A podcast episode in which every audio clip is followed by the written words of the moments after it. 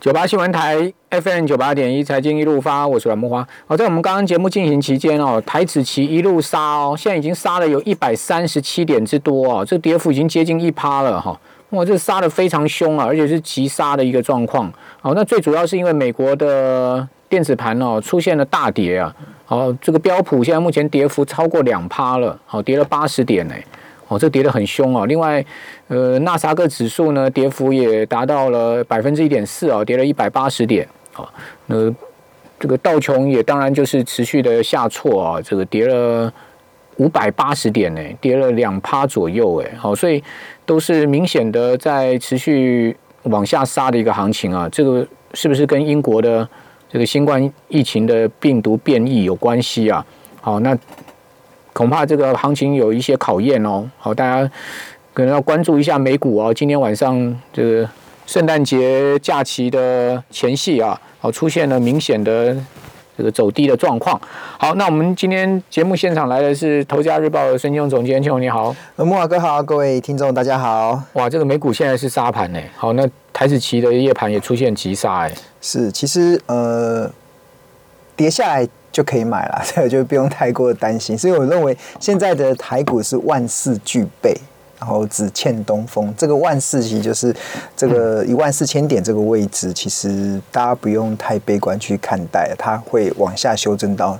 多低的一个位置，那会有这个的一个条件。其实我觉得今天的盘面中，其实可以感受到一些状况哦。因为其实今天盘面中其实蛮明显的，就是电子股一开盘的时候是稍微休息，但是电子股休息的情况之下，像钢铁股、航运股。甚至甚至一些塑化股，台塑、四宝，其实都呃轮流开始当起领头羊，所以也让整个台股在盘中的时候已经涨幅超过百点之上。那其实这件事是一个好事，因为其实，在多头的市场中，其实本来就要类类股的轮动嘛，这个才会比较健康。那不知道木华哥上礼拜有去看《神力女超人》吗？没有，我觉得呃，我都有去看呐，我觉得就是。在漫威的电影中啊，所谓的这些英雄都是男，都是男性，要么就是这个钢铁人，要么就是蜘蛛人，要么就是呃呃绿巨人浩克等等的。那在这样情况之下，其实英雄不能只有一个啦，也不能只有一种性别，其实它需要多一点的元素，才会让整个世界变得比较多多彩多姿嘛。所以我觉得神力女超人的出现，其实它也让整个呃在漫威的。世界里面变得更精彩。那相同的哦，其实我要讲的就是一个市场，它不能只有一个声音。在在之前，其实台股的声音比较偏重于就是电子股嘛。但是这段时间的盘面很明显的感受到，其实电子股稍微休息的时候，其他的类股其实就会出现百花齐放，而且轮流接棒的一个内容。这个其实会让整个台股整个多头的架构其实走的真的是蛮扎实的。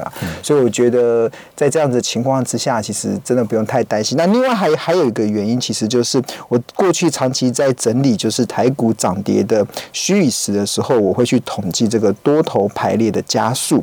那呈现多头排列的加速，其实到今天为止都还在持续的上升哦。像这样如果以这四个礼拜来看的话，其实十一月三十号的时候，台股一千七百多家上市会公司中呈现多头排列的家数是五百一十三家，到十二月七号来到五百七十八家，然后。呃，十二月十四号来到六百二十九家，那今天十二月二十一号再度上升到六百三十八家。嗯，所以其实多头排列加速持续的走升，其实代表这一波的台股上涨是非常的扎实。在扎实的情况之下，我刚刚有提到嘛，就是万事其实已经具备了，那只欠东风。那这个东风是什么？其实这个东风就是外资。外资什么时候会认错回来？其实是我们大家蛮在意的一个部分。有尤其我们看过去，其实外资对一个国家，尤其是亚洲股市的影响力是蛮大的。一般而言，外资买那个地方的股市就会涨，外资卖那个当地的股市就会跌。比如说，像今年以来外外资买超中国是两百四十八亿美金，但是中国股市涨了十一 percent。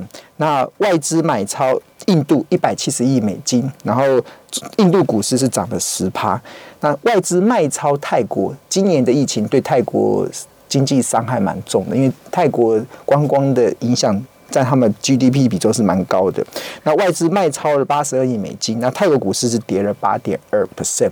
那外资今年卖超台股六千亿台币哦，已经超过一千一百八十亿美金了，但是外资却台股却逆势上涨。却涨了快两成哦，到大概到了十九趴左右。为什么会这样子？其实最重要的是外资真的看错了，看错台股原来有这么好的韧性。就台湾的电子厂商在今年其实捡到了两把枪，第一把其实就是呃中美贸易战，因为当时其实川普拼命打中国的时候，其实会导致美国去中化。然后中国也会反击嘛，中国就开始去美化，所以当中国去美化的时候，就造就了像联发科的业绩股价节节高升。这就是我们目前看到的这个台湾科技厂商，因为中国去美化，他不想采用高通的晶片，就采用联发科的晶片。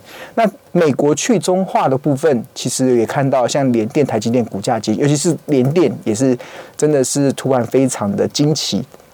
因为不能用中心的，就只好去采用联电的，就联联电的这个晶圆的这个制程。所以这个其实台湾在在今年的这个中美贸易战中啊，其实是得利啦，就是很蛮明显得利的。那另外一把枪，其实就是呃，因为这次的疫情造成了远端经济快速的崛起。那其实过去可能美国他们认为要花十年才有办法完成的这个远端经济，所谓的远端经济就是在线上消费、线上工作跟线上学习这个部分，其实过去认为可能美国要花十年以上的时间才有办法看到，但是因为这次的疫情。只花三个月的时间就看到这方面的一个大幅度的成长。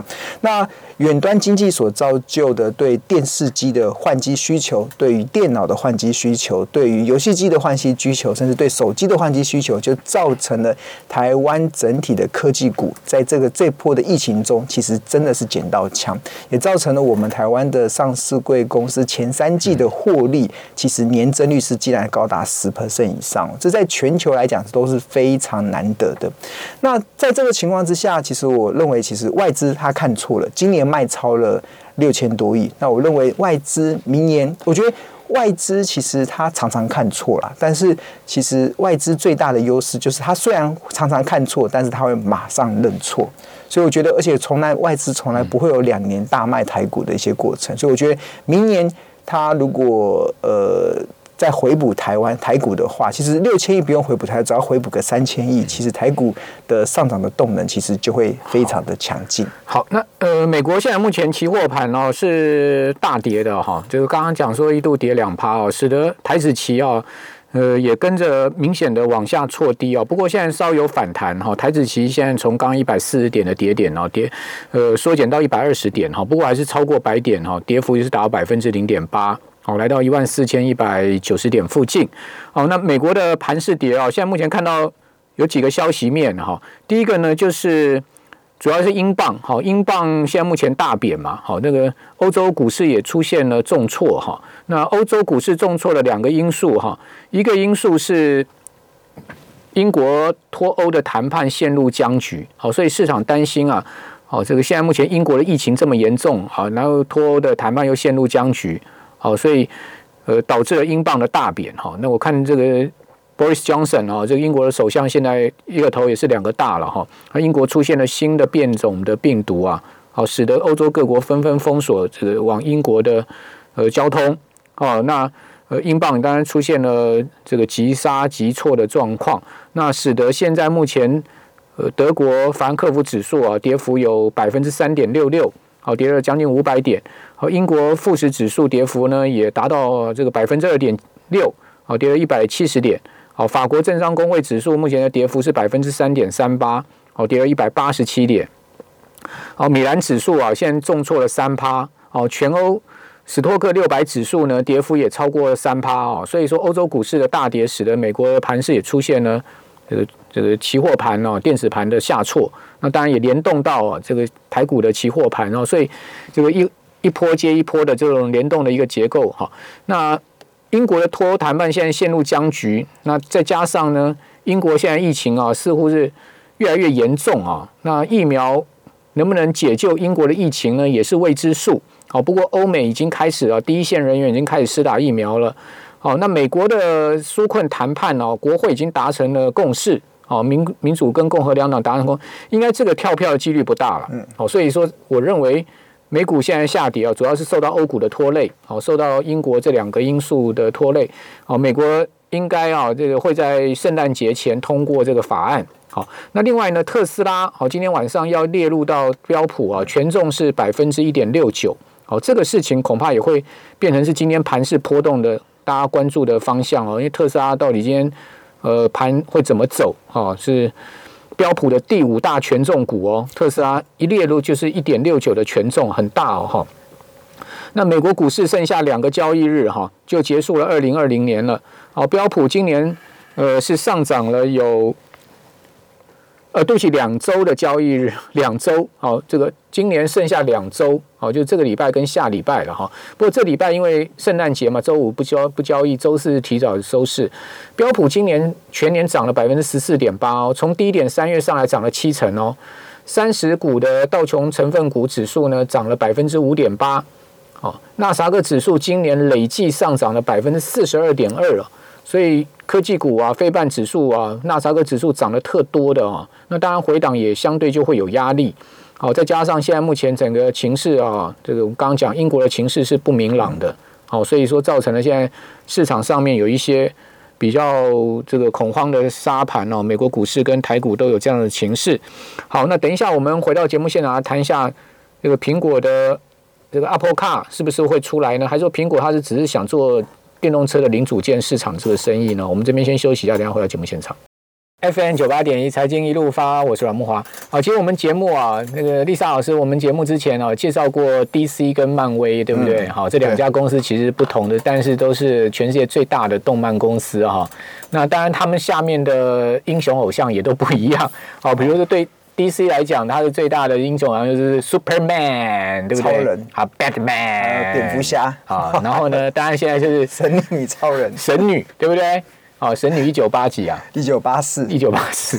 啊，所以啊，这几个英雄人物是我们刚刚讲 D.C. 旗下的哈。那当然，漫威呃旗下的呢，就是钢铁人啊，哈，这个所谓复仇者联盟。Revenger，对不对？好，所以大家不要搞错了。刚才刚才我把它混在一起。我们庆庆龙哥，呃，庆龙哥是动漫专家，他是股市专家，所以说他 他就把它搞混了。我们有网友纠正，我们现在 呃跟大家这个再说一次哈。难难怪谢谢我们网友的纠正。那天我在看电影的时候，我想说，为什么复仇者里面我看不到神力女超人？两两家不同的漫画公司。那你知道这样子？这样子一下，全世界消失一半人是哪一个电影吗？像 消失一下，这样子一下消失一半人，那是什么？好，哇塞，你真的是好，我们不谈这个话题。好，那劳动基金刚有一个最新的消息哦，哦，炒股又扫到另外一家大头信哦，就富华被抄到之后呢，现在传出代抄部位第二高的统一投信啊，也今天遭到减掉搜索，而且把缺信副总的四个人带回侦讯了。好，那统一刚刚讲说配合调查啊，这个投信现在这个状况，我看也是有点风声鹤唳哈，对不对？好，所以今天呃连检连检这次的动作非常的大，而且火速进行哦，这次连检呃表现非常的亮眼哦，对不对？检联啊，检联检联不是连检，检联这次的动作非常的亮亮丽哦，就是说哇，真的是给大家有一种呃雷厉风行的味道哈。呃，今天发动第四波的搜索约谈呢，好，搜索了这个呃关信副总位于统一投信的办公室跟他的住家，啊好，以被告身份约谈了两个经理人，一个研究员，好，全案是违反证交法侦办哦。为什么会牵出这么多头信啊？我觉得跟那个尤组长有关呢，因为他是第一个被压的嘛，他可能在里面已经是受不了了，他把所有状况和盘托出了。我猜想是这样，对，哦，搞不好他已经要交换说做污点证人都有可能了，嗯，哦，所以现在这个雪球般的一波滚一波了，好，那也希望不要有在第三家投信了。如果说全部搞进去的话，那真的是紧拍紧拍垮了哈。好，那呃，苹果要坐车了吗？我觉得应该是，我觉得已经有谱了啦。对，其实我们在看这这一两年，其实苹果其实投入大量的研发的费用在汽车这个领域，因为他们可能会希望在这个手机跟还有苹果电脑之外。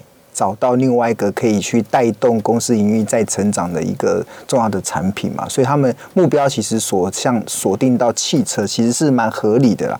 然后像苹果，它投入多少？像今年以来，它大概已经投入了一百九十亿美金，折台币是五千七百亿台币哦，在研发在这个。